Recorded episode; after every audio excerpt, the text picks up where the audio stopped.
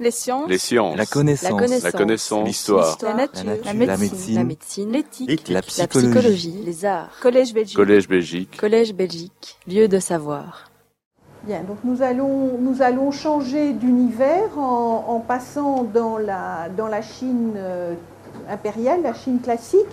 Un, un petit mot pour euh, commenter ces- cette image euh, qui, pour moi, euh, concentre plusieurs aspects que je voudrais aborder dans, ce travail.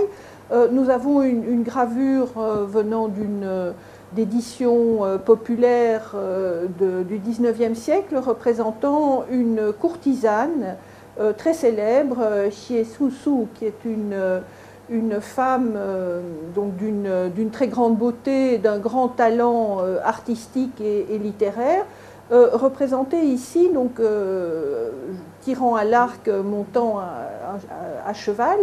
Euh, il était en effet certaines courtisanes pouvaient se déguiser en homme. En fait, il y a une culture du, déguisement, si vous voulez, que l'on trouve dans, le monde chinois, selon laquelle certaines femmes peuvent, selon certaines occasions, euh, se déguiser en homme, mais nous verrons que ce déguisement reste un déguisement, que ça ne va pas jusqu'à véritablement euh, assumer un statut masculin au sens euh, propre. Alors une autre image du même personnage, selon une représentation beaucoup plus classique, euh, où, on la, voit euh, donc dans une, avec ce physique très, très frêle, très fin de, ces femmes euh, qui étaient des femmes très jeunes et surtout entourées d'un certain nombre d'objets caractéristiques de la tradition lettrée qui sont la, pierre,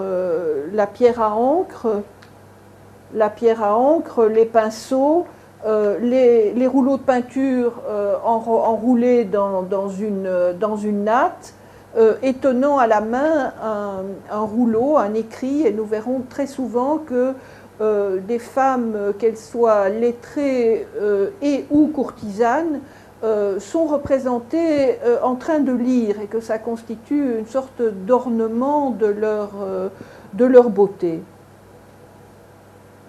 Alors nous sommes dans une, dans une société qui est, qui est régie par un ritualisme très strict et, particulièrement euh, dans les classes euh, les, plus, euh, les plus élevées. Et nous en avons ici deux illustrations qui viennent d'une collection populaire illustrée de, de préceptes impériaux. Donc l'empereur, au moment de son entrée en fonction, émettait un certain nombre de règles morales qui étaient par la suite euh, illustrées et amplifiées et qui devenaient des sortes de, manuels euh, de- de- d'éducation populaire, euh, populaire, enfin populaire et aussi un petit peu plus élevé. Et nous y voyons donc régner ce, cette séparation stricte entre, entre les sexes, y compris donc dans, le, dans le, la maison où les, les filles, euh, les, femmes, sont, la femme est, entourée de sa bande de filles, le garçon, euh, et le garçon est du côté du père, avec cette séparation très nette entre les deux, euh, séparation qui est montrée ici par le seuil de la porte et qui interdit d'une certaine manière l'espace privé, l'espace féminin à toute intrusion masculine. Et dans les, dans les familles, euh, dans les maisons traditionnelles chinoises, encore une fois de l'élite, euh, l'homme était d'une certaine manière l'hôte de sa femme lorsqu'il se rendait dans les, dans les appartements féminins, euh, l'espace l'espace public étant un, espace proprement masculin. Nous, voyons ici une représentation de cet espace public avec le, le fonctionnaire exerçant euh, une de ses tâches principales qui est de rendre, la justice, euh, adossé à un paravent, euh, et on reverra assez souvent ce paravent dans d'autres peintures, qui est un- une manière de le séparer de l'ensemble du décor et de le mettre en exergue. Il est en quelque sorte encadré dans ce paravent, comme il est encadré dans cette ouverture euh, arrondie de son, de son studio privé, donc de son, lieu de, de, loisirs et d'écriture, au fond du jardin. Et nous avons ici deux espaces. un espace qui est proprement masculin, euh, et un espace qui peut, être, euh, mixte, mais qui est tout de même euh, connoté masculin, qui est celui de la, du jardin, du jardin de, de lettré. Autres autre exemples de la sociabilité masculine, donc la, réunion, d'amis autour d'une boisson alcoolisée, ou le groupe de, Ici, il s'agit de, discussions euh, centrées sur l'éducation, donc euh, des, personnes doctes qui discutent autour euh, de textes qui ont un, statut particulier. Alors, un autre, maintenant une, peinture, une peinture qui est attribuée à une période beaucoup plus ancienne que celle où elle a été réalisée, probablement une peinture qui a dû être réalisée au moins deux siècles plus tard, et qui fait partie d'un ensemble de quatre rouleaux euh, où figurent les passe-temps élégants, qui sont l'instrument de musique, c'est ce que nous voyons ici, donc le, le chin, qui est cet instrument particulièrement caractéristique des lettrés, euh, le jeu d'échecs, euh, la lecture, l'écriture et la, et la, peinture. Donc ici, nous avons uniquement la partie consacrée à la musique, où nous voyons encore une fois un espace masculin à l'avant-plan et euh, deux femmes qui prennent, euh, qui prennent place derrière, qui sont musiciennes euh, également, et qui sont très vraisemblablement des, courtisanes qui sont invitées à venir agrémenter le, le, moment que, que ces amis passent, le moment agréable qu'ils passent, encore une fois, dans un, dans un jardin.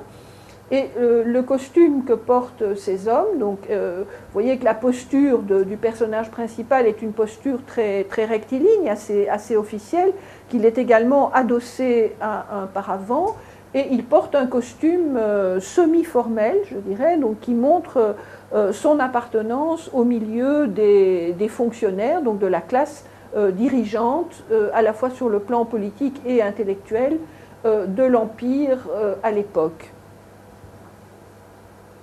Et ce qui est évidemment assez intéressant, c'est de montrer que euh, bien qu'il y ait musique, il n'y a pas concert. Donc on a deux pratiques différentes de la musique, une pratique qui serait une pratique plus féminine et une pratique euh, plus masculine. Les hommes et les femmes ne jouent pas ensemble dans, euh, cette partie. Et vous remarquez aussi qu'elles sont représentées comme plus petites, en fait, sur une plus petite échelle que les personnages masculins. Alors, nous, pénétrons encore davantage dans l'intimité euh, familiale, et là, nous sommes, euh, nous sommes dans le jardin privé euh, d'un homme appartenant encore une fois à, la classe de, l'élite, qui est entouré de ces cinq filles auxquelles il, il va conférer une éducation. Donc, et on voit ces filles qui se livrent à un certain nombre de tâches connotées féminines, comme la broderie, où là, le, euh, mais aussi euh, une autre fille qui vient lui montrer sa page euh, d'écriture. Et donc nous sommes dans un milieu dans lequel nous avons bien sûr des, des tâches masculines et féminines, mais dans lesquelles nous pouvons tout de même trouver un espace intellectuel et culturel commun, puisque à partir d'une certaine époque, on pourrait dire, disons à partir en gros du, du, 11e, 12e siècle, les, les, filles vont. Euh, l'éducation des filles va devenir plus fréquente. Euh, ceci, encore une fois, dans l'élite, puisque l'éducation des garçons se faisait souvent avec un précepteur à domicile, se faisait souvent à domicile, et donc on avait un précepteur pour les garçons et une préceptrice pour, pour les filles. Euh, si on descend plus bas dans l'échelle euh, sociale, où les enfants, notamment d'origine paysanne, euh, allaient à l'école, là on est dans un modèle strictement masculin. Mais les femmes, les, jeunes, les, enfants, les jeunes filles venant de, de classes inférieures, moins favorisées, avaient, euh, si elles devenaient euh, courtisanes, et particulièrement si elles étaient euh, jolies, si elles devenaient courtisanes de luxe, avaient alors, elles, étaient alors éduquées de manière souvent extrêmement raffinée, en maîtrisant à la fois la, danse, la danse ça, ça va disparaître, mais dans un premier temps, c'était la danse. la, poésie, la poésie lyrique, la musique et l'art de la conversation, puisque les, banquets de, l'élite étaient souvent agrémentés par, par, ces femmes, et vous aviez bien sûr des romances extrêmement euh, ardente qui se nouait entre les, lettrés et les, beautés, comme on disait. C'était le, talent et, la beauté. Alors nous voyons un autre exemple toujours dans, dans ce jardin, donc d'un euh, d'un petit concert privé, mais là, euh, il ne s'agit pas d'une, il ne s'agit pas d'une courtisane, donc on est dans le monde, dans le monde de la famille, et on est dans, dans un monde assez euh, encore une fois, de, l'intimité, ce monde de l'intimité dont nous avons une autre euh, image ici. Alors c'est une intimité un peu particulière, une intimité un peu mise en, en, scène, si je puis dire. Donc le personnage principal, encore une fois, euh, qui se détache sur ce paravent, vous voyez que sa posture est une posture beaucoup plus détendue, qu'il porte un habit beaucoup moins strict, donc il est dans l'espace familial du, du loisir. Euh, mais euh, le dispositif n'est pas naturel. Il est en train de, regarder sa collection d'objets, euh, d'objets en bronze notamment. Donc c'est assez curieux. On imagine mal qu'on transporte sa collection d'antiquités dans le jardin. Et pourtant, c'est ce qui nous est régulièrement montré. Donc c'est un, dispositif idéologique, si vous voulez, qui, met qui vous montre plusieurs modèles de l'excellence. Et un modèle de l'excellence, c'est aussi de disposer de ce type de jardin et de s'y trouver. Et nous trouvons euh, à côté, un petit peu caché par ce, par ce paravent, euh, des femmes qui, encore une, qui cette fois-ci encore ne sont pas des, courtisanes, qui sont, qui sont les femmes de, de la famille, probablement les, les épouses du personnage principal, qui vont s'adonner encore une fois aux arts avec euh, ici, c'est le même instrument de musique, le chin, mais qui est emballé dans, son, dans ce, fourreau en soie dans lequel euh, normalement se transporte l'instrument, euh, un brûle-parfum, des, rouleaux de, peinture ou de, ou de, livres anciens, et nous voyons que, que ces femmes lettrées participent de manière sinon égale, du moins active, à toute cette vie de l'esprit qui euh, caractérise, je dirais, euh, à la fois une classe sociale et, une époque. Donc nous sommes dans une époque qui est la, dynastie des Ming, dans laquelle cette dimension est extrêmement valorisée. Et c'est dans, ce, dans, ces milieux, à la fois des courtisanes et de ces femmes, entre guillemets, de bonne famille, que, surgissent ces femmes remarquables dont je voudrais vous parler, donc qui sont euh, des femmes euh, auteurs euh, qui poétessent, mais, pas uniquement, et qui sont en fait des personnages que l'on retrouve à plusieurs époques de l'histoire chinoise et dont l'origine peut être ancienne.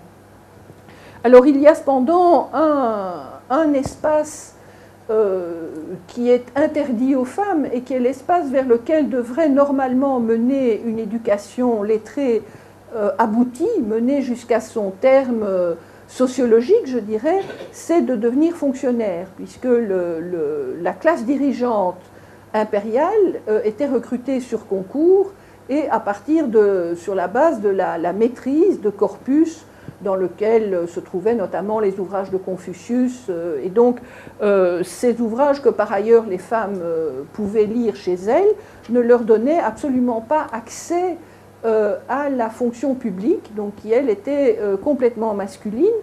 Et là, nous le voyons avec, avec un autre, une autre peinture aussi dans un jardin assez réaliste. Donc c'est le même dispositif. On a un groupe de, euh, d'amis. On suppose d'ailleurs que ce sont des portraits, donc ce sont des personnages euh, qui ont, euh, enfin que ça, réfère à des personnages connus, qui se retrouvent avec tous, leurs, je dirais, tous les, symboles matériels, tout l'appareil matériel correspondant à leur à leur classe sociale et à leur niveau d'éducation.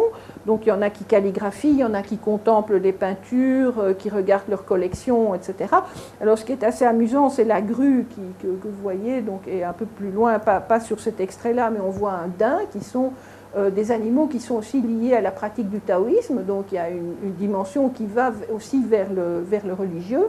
Et là, cet espace est entièrement masculin, donc c'est un, on est avec de très hauts fonctionnaires, donc le personnage qui est en rouge est un, censeur, donc c'est une personne qui un peu l'équivalent d'un conseiller du Conseil d'État ou d'un, donc ce sont ceux qui, avaient pour fonction de, vérifier euh, l'administration en fait, donc qui pouvaient, euh, qui pouvaient démettre un fonctionnaire indélicat, etc.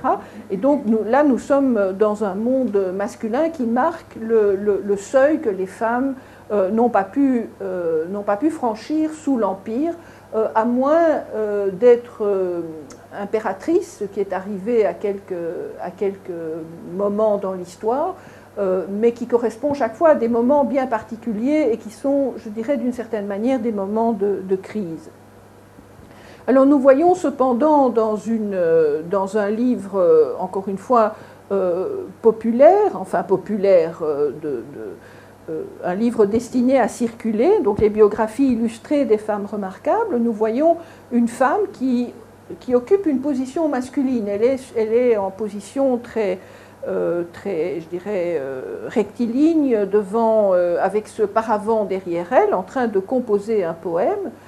Et cette femme, elle, est, elle est distinguée de la sorte parce qu'elle a, elle a rédigé un, poème à contenu politique, donc à contenu qu'on pourrait dire entre guillemets masculin, puisqu'il s'agissait euh, de la concubine, euh, de la favorite d'un souverain qui a été renversé euh, par un autre et, qui va donc passer d'un souverain, d'un maître à l'autre. Elle va être prise à son tour comme courtisane, comme concubine par le, le, vainqueur.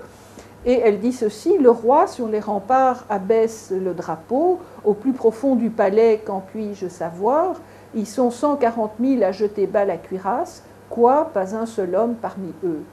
Alors ici, nous avons un, moment qui est intéressant parce que euh, c'est un moment qui permet d'articuler en fait les deux personnages féminins dont, je vais traiter dans cet exposé, qui est d'une part la femme de lettres et d'autre part euh, la, femme guerrière ou du moins la femme qui fait honte aux hommes.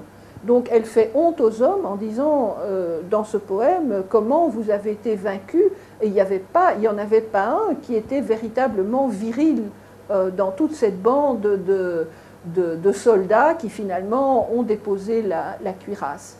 Et nous verrons que cette position euh, qui ici est exprimée seulement par un poème est une position que l'on va retrouver chez toute une série d'héroïnes, cette fois-ci littéraires et non pas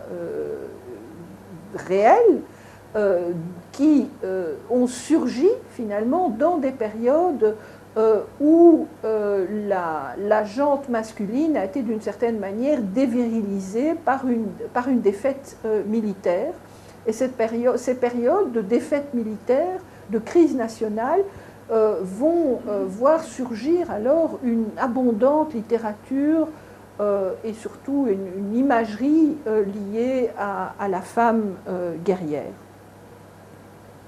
Alors avant de, passer à ces, à, ces, femmes guerrières, on a encore un petit moment à passer chez les femmes les lettrées, donc quelques images de, beauté classique, donc euh, il s'agit en fait d'une sorte de, collection, hein, une, véritable collection, qui sont les, des femmes du palais vivant euh, à la cour de l'empereur euh, Yongzheng. Et je vous en donne ici quelques exemples que je trouve intéressants. Le premier, donc, c'est cette femme. ce que je trouve intéressant dans, ce, dans cette peinture, c'est la grande calligraphie derrière elle, où nous voyons encore une fois à quel point euh, le monde de ces femmes de qualité et le monde de l'écrit euh, étaient euh, très liés, qu'elles soient productrices de littérature ou qu'elles soient elles-mêmes calligraphes, la calligraphie étant un art pratiqué également par les femmes. Donc même remarque ici avec cette calligraphie et le, la, flûte qui est un instrument qui accompagne cette, ce chin, donc cette sitar que nous avons vu, et qui est également un, élément connoté lettré.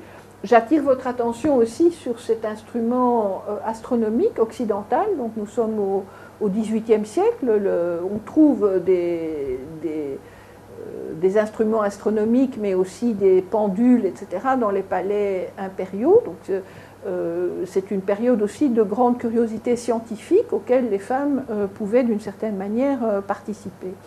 Alors, deux autres exemples. Là, une femme qui s'adonne à l'activité féminine par excellence, qui est tout ce qui est lié au textile et particulièrement à la broderie, qui dans, dans ce rôle qu'elle a d'être liée au textile, euh, constitue la partie véritablement artistique, c'est la partie sur laquelle souvent on va euh, évaluer les talents euh, d'une future bru en, examinant des pièces de broderie qui, vont être offertes comme, comme cadeau préliminaire. Et puis une autre qui est dans sa collection d'objets anciens, donc euh, et ça, c'est un, point important parce que euh, nous avons vu déjà à propos de ces images masculines euh, l'importance de la collection, donc de sortir sa collection, de, la montrer véritablement. mais la pratique de la collection dans certains milieux lettrés va constituer également un trait d'union, parfois, entre, à l'intérieur d'un couple où, et nous en aurons un exemple tout à l'heure, où un couple se livre ensemble à la, non seulement à la collection, mais à la notation, aux commentaires, à la publication de, euh, du catalogue de la, de la collection. Alors, euh, donc les femmes, euh, les femmes remarquables, c'est un, une catégorie qui existe d'une certaine manière dans le, dans le monde chinois. Pour parler de femmes remarquables, on emploie le terme lié nu euh, lié nu, c'est la femme qui. Liée, ça veut dire quelque chose qui est. Euh, comment dirais-je euh, Ce sont des, éléments qui sont des éléments d'une énumération. On peut employer lié, par exemple, pour les wagons d'un train ou bien pour des pièces qui sont montrées dans une collection. Donc, vous aurez dans, un, dans, un, ouvrage datant du 1er siècle avant Jésus-Christ, euh, une sorte de catalogue, si vous voulez, consistant en biographie euh, de femmes euh, remarquables. Mais ce caractère, le, premier caractère que vous voyez là, lié, hein, qui veut dire aligné comme des petits wagons les uns à la suite de l'autre, ressemble graphiquement et phonétiquement avec un autre caractère qui s'écrit avec la clé du feu en dessous, et qui a une dimension beaucoup plus euh, euh, tragique, je dirais, qui sont des femmes qui ont un destin qui, un destin, qui comporte une part de violence et qui peut comporter l'idée d'une mort tragique. Donc vous, avez vous, aurez un glissement qui va se faire au cours des siècles d'une notion à l'autre selon le, où on s'apercevra qu'à partir à peu près du XVe siècle, on n'écrira plus euh, lié comme ceci, mais on l'écrira avec euh, la graphie euh, tragique, si vous voulez. Alors, dans ces, dans ces collections, les critères pour distinguer ces femmes remarquables, ce sont des critères moraux, l'accomplissement du devoir maternel, la conformité au code moral, la droiture et la chasteté. Vous avez aussi des critères intellectuels, euh, ce qui nous intéresse plus, je pense, comme la sagesse et la clairvoyance, l'intelligence, la pénétration, l'habileté à argumenter. Et puis, euh, dans ce, premier ouvrage qui a véritablement fondé le genre euh, des biographies des femmes remarquables, nous avons aussi les mauvaises femmes, hein, les contre-exemples qui est une, euh, une, rubrique qui va disparaître dans la, dans la suite parce que c'est un genre qui va se, se, poursuivre au cours des siècles et où on va mettre uniquement l'accent euh, sur les bons exemples. Et euh, parmi ces, ces, exemples de femmes remarquables, on peut en, citer deux que je trouve pour ma part intéressants, qui sont d'une part l'histoire de la fille d'un d'un fonctionnaire qui avait pour charge de s'occuper des greniers impériaux. Or, cet homme commet une erreur dans son service et il est condamné à la peine de castration. Et sa fille présente une supplique à l'empereur en lui demandant d'abord qu'elle soit châtiée elle-même, enfin on ne sait pas très bien comment, mais enfin on va trouver autre chose, hein, qu'elle soit châtiée à la, place de son père, mais surtout où elle, euh, euh, le, souligne en fait que euh, l'empereur, dans sa bienveillance, ne devrait pas utiliser des châtiments cruels. Et selon la, la, réputation qui lui est faite, c'est cette supplique qui a entraîné l'abandon par l'empereur, donc nous sommes sous la dynastie d'Eran, nous sommes à peu près au, aux, alentours de l'ère chrétienne qui, va l'amener à supprimer les châtiments cruels. Ce qui est un fait historique, on ne sait pas si c'est à la suite de cette supplique, mais euh, c'est vrai qu'à partir d'une certaine époque, contrairement à la réputation sulfureuse qui leur est faite, les Chinois utiliseront peu de châtiments euh, mutilants. Euh, pardon, excusez-moi, je vais...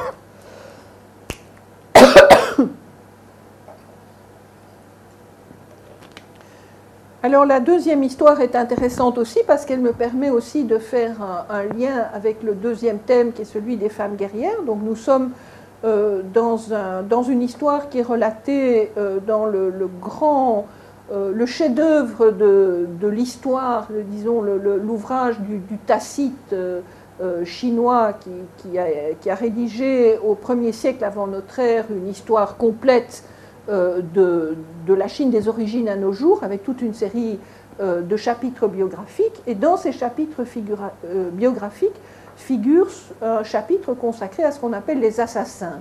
Les assassins, c'était des tueurs, alors je n'emploierai pas le terme de tueur à gage, parce que c'était plus noble que cela, mais c'était des hommes qui se mettaient au service d'un seigneur pour accomplir une vengeance à sa place, mue par un sentiment de justice. Et donc, on a un, certain Nie John qui va euh, finir par trucider un seigneur euh, en, tuant une centaine de sous-fifres avant d'y arriver. Enfin bon. Et euh, après avoir accompli donc cet acte, pardon, il va lui-même se défigurer pour empêcher qu'on le reconnaisse et pour empêcher que l'on se venge sur sa famille. Et donc son cadavre reste euh, exposé sur la place publique. Et sa sœur aînée vient euh, reconnaître le, corps euh, en disant que, qu'elle ne veut pas que ce haut fait reste inconnu. Donc elle vient d'une certaine manière porter la réputation de son frère. Et le commentaire qui est donné, c'est donc Nie Jung n'était pas le seul être brave, sa sœur aînée était une femme de la plus haute résolution les gens de bien disaient, elle n'a pas permis que par crainte de la mort, le nom de son frère soit effacé. Et après cet acte, elle va se suicider et elle va euh, fonder, je dirais, enfin pas fonder, ça existait avant, mais elle va donner une figure à une forme d'héroïsme féminin euh, qui est la mise en évidence, je dirais, euh, d'un devoir, la mise en évidence d'une réputation, avec le suicide glorieux qui, euh, à certaines époques, a été répandu euh, chez, certaines, euh, chez certaines femmes. Alors l'auteur de cette, de, cette, biographie, en fait, est également une femme remarquable. Elle s'appelle Pan Zhao. C'est la, la sœur d'un historien très célèbre c'est une femme lettrée, érudite, et euh, qui, euh, qui, présente une autre forme de, je dirais, de, lien à l'écrit que ce dont je vous ai parlé jusqu'à présent, donc de ces femmes, de ces courtisanes, poétesses, etc., puisqu'elle elle participe au genre féminin par excellence qui sont l'histoire, hein, qui est vraiment le, miroir de, la politique. Donc elle va compléter l'ouvrage historique de son frère euh, après le décès de celui-ci. C'est également une poétesse. Elle va annoter ses ouvrages de biographie de, femmes remarquables et en rédiger un de son côté. Et malheureusement, elle va être aussi l'auteur euh, de préceptes pour les femmes, donc qui sont des règles extrêmement euh, contraire finalement au personnage qu'elle est elle-même, puisque c'était une femme éminente qui, fréquentait la cour, l'impératrice a porté le deuil après sa mort, enfin, qui était dans les milieux du pouvoir, qui, assumait une, érudition euh, masculine, et elle va au contraire, euh, dans ses préceptes féminins, euh, prescrire une attitude de, soumission, de, discrétion, de modestie, etc. Et cet ouvrage va avoir une postérité euh, toxique, je dirais, véritablement. Donc c'est vraiment un personnage extrêmement euh, ambigu, ambivalent. Je, poursuis ce petit, parcours de, différentes figures de, femmes lettrées remarquables avec celle qui est considérée comme la plus grande poétesse chinoise et dirais, le, plus grand poète tout court. Enfin, c'est une femme qui, a été reconnue euh, d'emblée comme, euh, comme une artiste, une poétesse de très, haut niveau. Donc vous voyez euh, l'image qui la représente. Alors c'est une, nous sommes sous la dynastie des Song, qui est une dynastie qui, est caractéristique par une très grande importance de la culture lettrée. C'est vraiment sous cette dynastie que va s'opérer véritablement la bascule entre une aristocratie guerrière et, euh, encore fortement marquée par l'hérédité, vers une, euh, classe de fonctionnaires civils euh, vraiment très marquée par, toute une série de, de pratiques littéraires.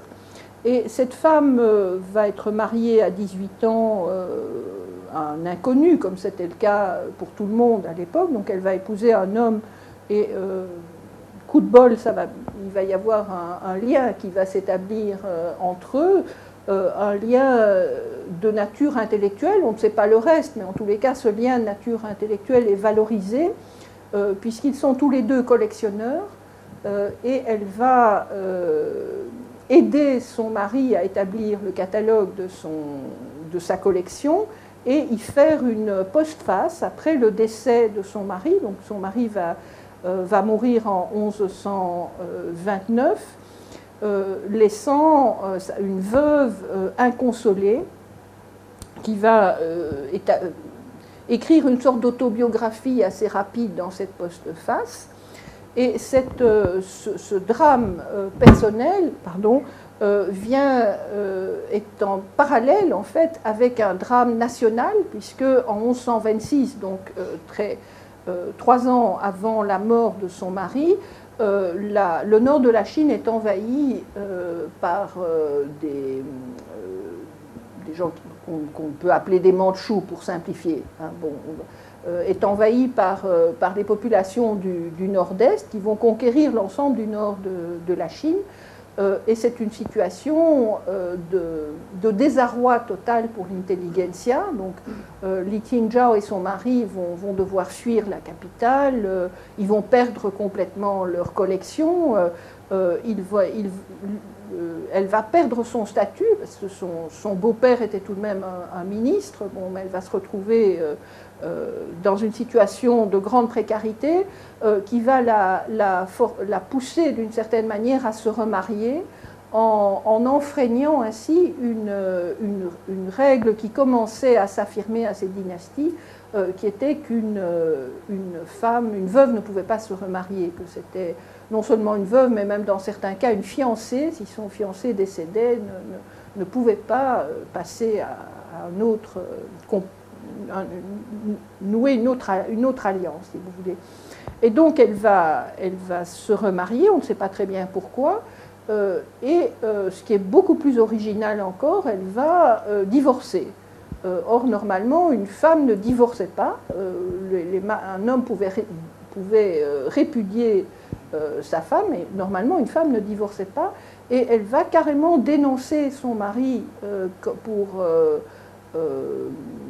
des, comment dirais-je, pour, des, fautes commises euh, en tant que fonctionnaire, en fait, pour des malversations, euh, s'exposant ainsi elle-même à une peine de prison, parce que la loi interdisait aux inférieurs de dénoncer un supérieur. Donc elle prend le risque de passer deux ans en prison pour être débarrassée de ce mari qui visiblement n'était pas un cadeau. Et finalement, elle est, on lui épargne la prison, donc c'est tout de même quelqu'un qui a une réputation, une réputation de poétesse tout à fait importante déjà à l'époque. Alors, son œuvre est assez, est assez brève, mais est extrêmement, euh, encore une fois, percutante.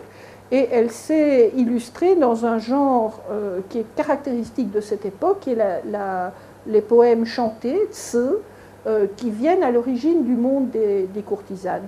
Donc vous voyez que cet univers, ces univers des courtisanes, des femmes lettrées, des femmes guerrières, euh, n'était pas aussi euh, séparés qu'on pourrait le penser. Donc vous aviez une porosité. Hein, et que euh, ces femmes, en tous les cas les courtisanes et les femmes guerrières, dont je vous parlais tout à l'heure, appartenaient à une catégorie que nous appellerions les femmes remarquables, mais qui pouvaient aussi être appelées des femmes dangereuses. Donc ce sont des femmes qui constituent une, forme de danger pour l'ordre social, ce que, à sa manière, Li Tingzhao a représenté en, en enfreignant deux fois, si vous voulez, ces règles confuciennes de plus en plus strictes, qui sont de se remarier d'une part et d'autre part de dénoncer euh, quelqu'un à qui elle devait euh, la, plus stricte euh, obéissance.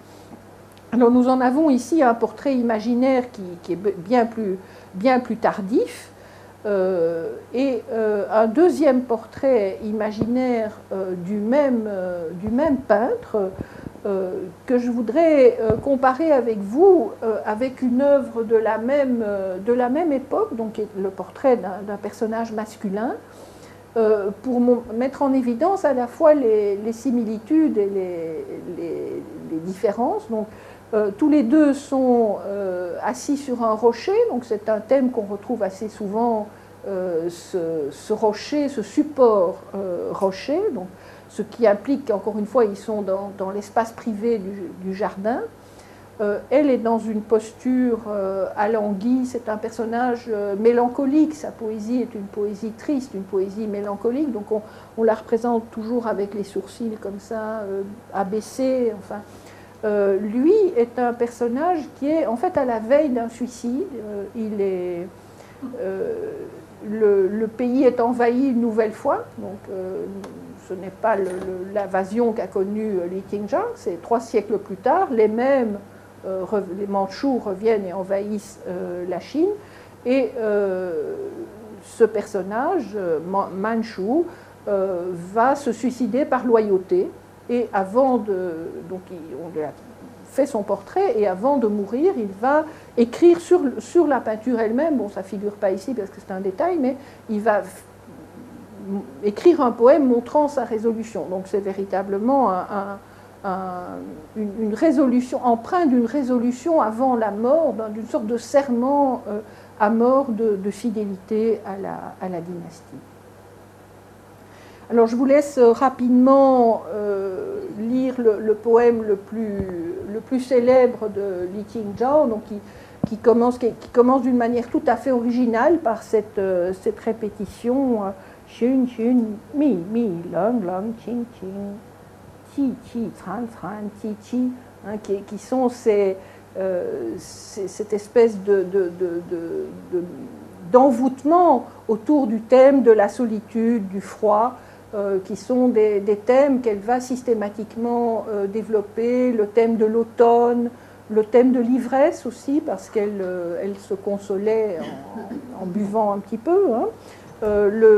les, feuilles de, les fleurs de chrysanthème qui, qui, jonchent, qui jonchent le sol, la pluie, etc. Donc, qui sont des thèmes de sa, de cette littérature, donc une littérature euh, assez, euh, qui est la, marque d'un destin tragique, comme l'a été le destin de plusieurs femmes poétesses.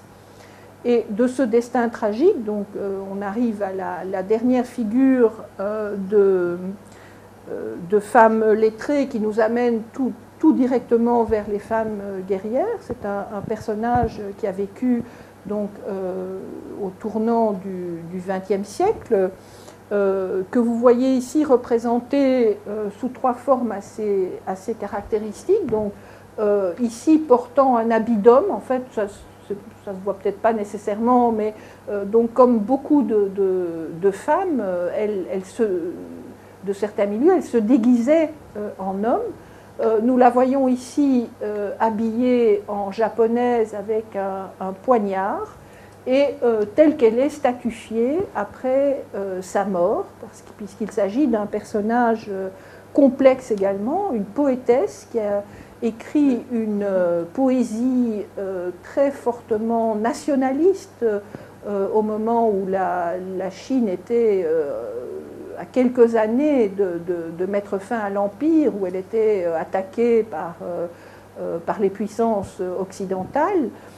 Cette jeune femme, bien que mariée et mère de deux enfants, va être envoyée, va partir au Japon pour, faire des études et elle va d'une certaine manière s'émanciper encore davantage au Japon dans ce milieu d'étudiants progressistes chinois et de, d'intellectuels japonais, qui était un monde extrêmement, euh, extrêmement riche, extrêmement fécond euh, à l'époque.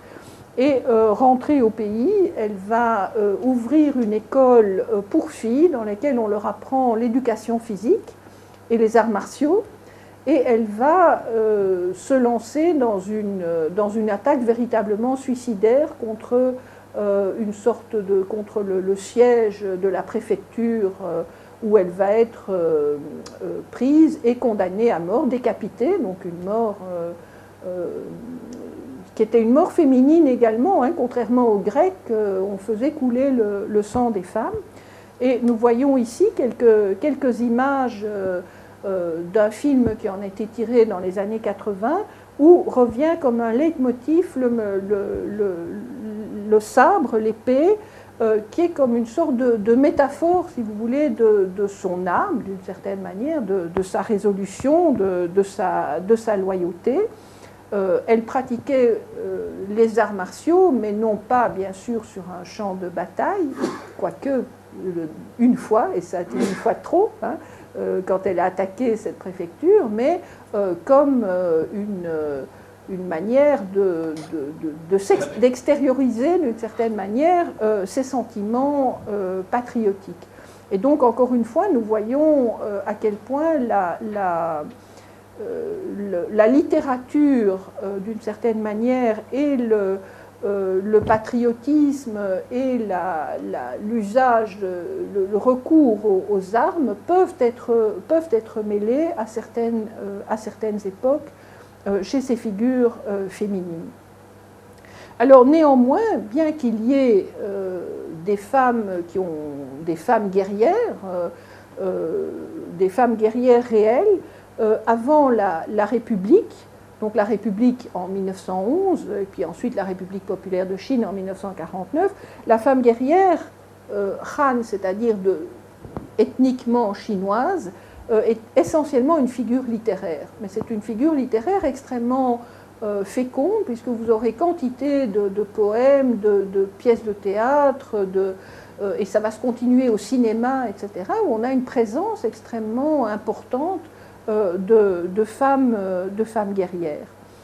Et il y a un certain nombre de jalons à ces, femmes guerrières, dont le plus célèbre est la, la balade de Moulan. Donc Moulan est une, euh, est une jeune femme qui, comme dans les épopées arabes, va se, déguiser en homme pour, euh, pour partir à la guerre. Son, père est trop vieux, ses frères sont morts à la guerre, donc elle, euh, se substitue à ces, à ces mâles défaillants et les protège en, partant à la guerre et elle va, euh, pendant 12 euh, ans, elle va guerroyer aux côtés d'hommes qui ne jamais ne s'apercevront que c'est une femme.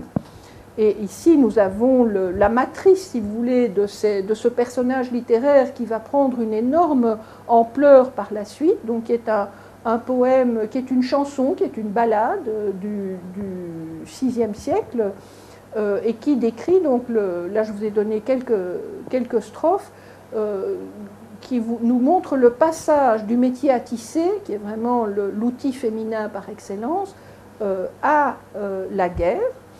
Et la dernière strophe est intéressante. Donc, quand lapin mâle sautille et la lapine voit trouble, on ne sait pas, c'est bizarre, c'est étrange, on ne sait pas à quoi ça fait, ça fait allusion, cette histoire de lapin. en chinois, c'est le lapin tape du pied et regarde la lune, la lune froide et euh, la, femelle a les yeux perdus au loin. ça doit faire référence à quelque chose, on ne sait pas quoi, mais lorsque les deux lapins courent à ras de terre, bien fin qui reconnaît le mâle et la femelle. alors c'est intéressant parce que cette, phrase féministe va être très rapidement transformée parce que cette, euh, cette balade va connaître des, réécritures, elle va être introduite dans toute une série d'anthologies, et on va leur substituer, à cette euh, strophe euh, il faut admirer Moulane, qui est une fille, pieuse et qui a, servi son père. Enfin bon, on, la recale, si vous voulez, dans le moralisme confucéen et dans la piété filiale.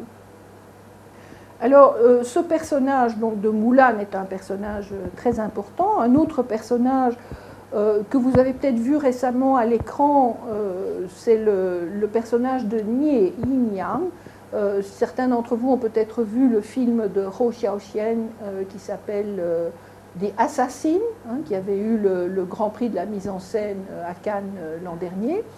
Euh, et qui, s'inspire de, la biographie, de l'histoire euh, d'une guerrière, mais c'est une histoire complètement fantastique, puisque c'est une femme qui a des pouvoirs magiques euh, et qui, qui n'est pas véritablement une guerrière, mais qui est plutôt une, manieuse de sabre, mais qui ne fait pas la guerre, qui, qui est une justicière et qui est une sorte de garde du corps de seigneur avec des pouvoirs magiques.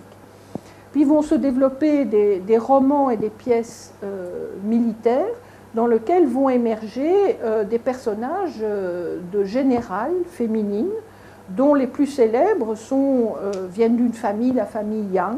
Tous les hommes sont morts à la guerre et les femmes prennent la, place de leur mari et vont guerroyer. Et ça, va donner naissance alors à une multitude d'opéras et vous voyez ici donc que euh, dans cette multitude d'opéras euh, figurent des, personnages de guerrières féminines avec un costume spécifique qui n'est pas le même costume que celui des hommes, mais qui s'en inspire et qui, euh, pour les, acteurs, parce que c'était des acteurs qui jouaient les rôles féminins, qui impliquaient de grandes prouesses acrobatiques, si vous voulez. Hein.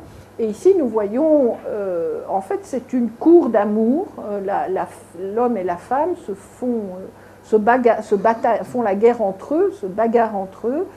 Mais comme, encore une fois, comme dans les épopées arabes, ça va se terminer par un, par, un, beau mariage. Bien, je vais essayer d'aller un peu plus vite. Peut-être vous montrer ici quelques images de, de donc où, on la voit donc ici quittant sa famille euh, avec le cheval qui l'attend et ici menant ses troupes euh, au combat. Cette image-ci est très intéressante parce qu'elle date euh, de, l'époque du début du XXe siècle, donc, et on est vraiment à, l'aboutissement de la tradition des biographies des femmes exemplaires. Après cette collection, il n'y en aura plus.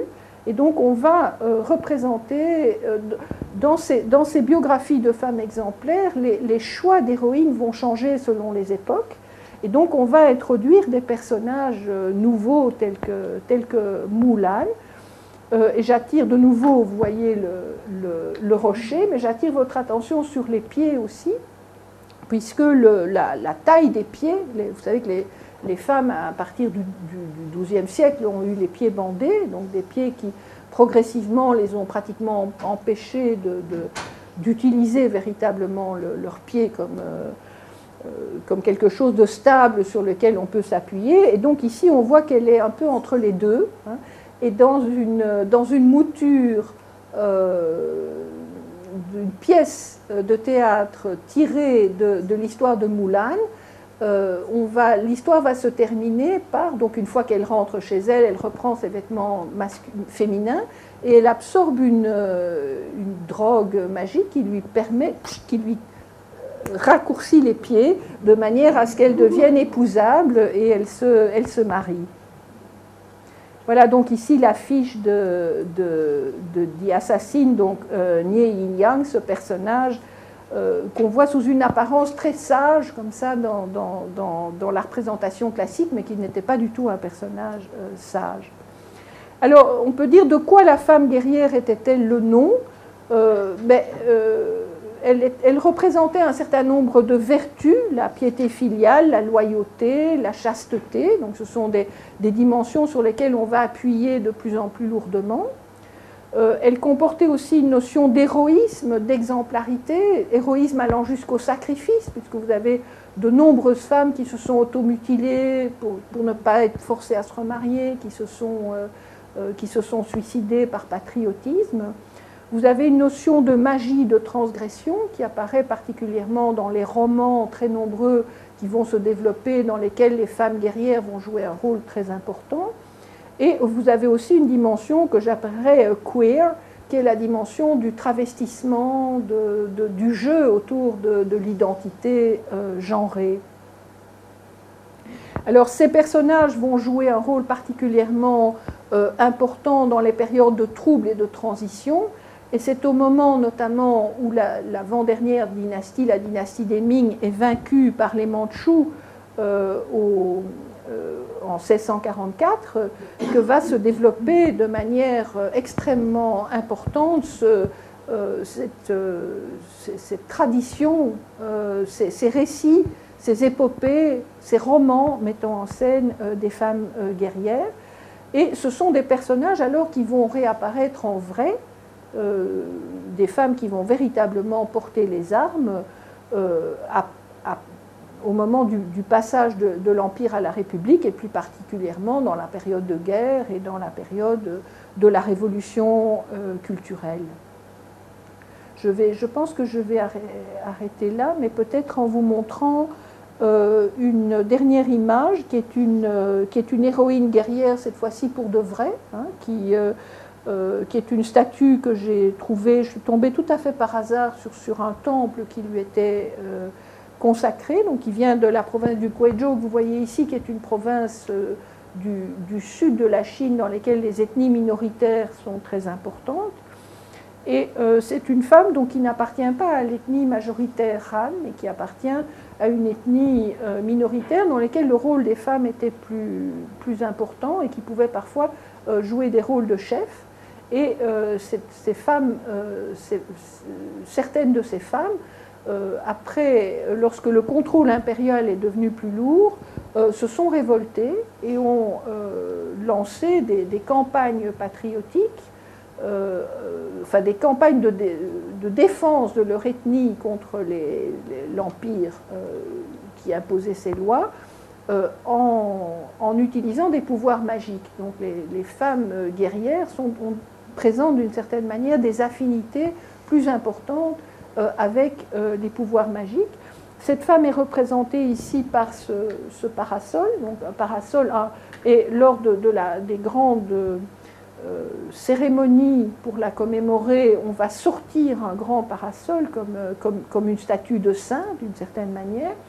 Et les, tout ce qu'on voit autour d'elle, les cailloux, ce sont les soldats, les petites figurines, ce sont ses officiers.